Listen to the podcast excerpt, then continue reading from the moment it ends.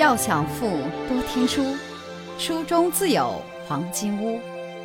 欢迎收听由喜马拉雅出品的《财富背后的传奇》，作者刘宝江，播讲阅读。第六十一课，他们都曾经吻过。第二节，合适才是最好的。二零零五年，奥康集团总裁王振涛。召集了一次季度工作总结报告会，会上，行政事务中心、计划财务中心和信息技术中心等部门的主管先后做了汇报。王振涛听得都点了点头，表示很满意，并特别表扬了其中超额完成任务的部门。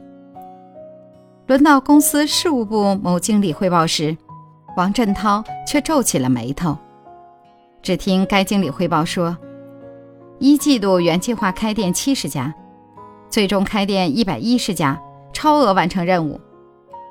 该经理在汇报过程中显然很高兴，原以为一定会得到总裁的表扬，可换来的却是批评。王振涛说：“你这叫做严重超标，这是很不好的工作习惯。”该经理想不通，一副很委屈的样子，正欲争辩。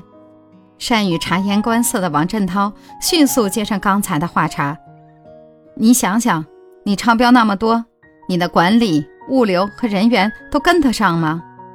如果不能保证质量，不仅不会形成有效的市场规模和效益，反而打乱了原来的平衡，见了芝麻丢了西瓜。盲目开店的结果只会是开一家死一家，做了无用功。这就好比一对夫妇。”原本只想要一个孩子，可却生了个三胞胎，对他们来说，这绝对是件哭笑不得的事。家里一下子变成五口人，人多是热闹了，但抚养不起啊。一个恰到好处的比喻，说的该经理低下了头。最后，王振涛强调：“记住，合适才是最好的。”财富箴言。跑得快不如走得稳，赚得多不如赚得久。人生就像开飞机，起飞并不难，要紧的是落地。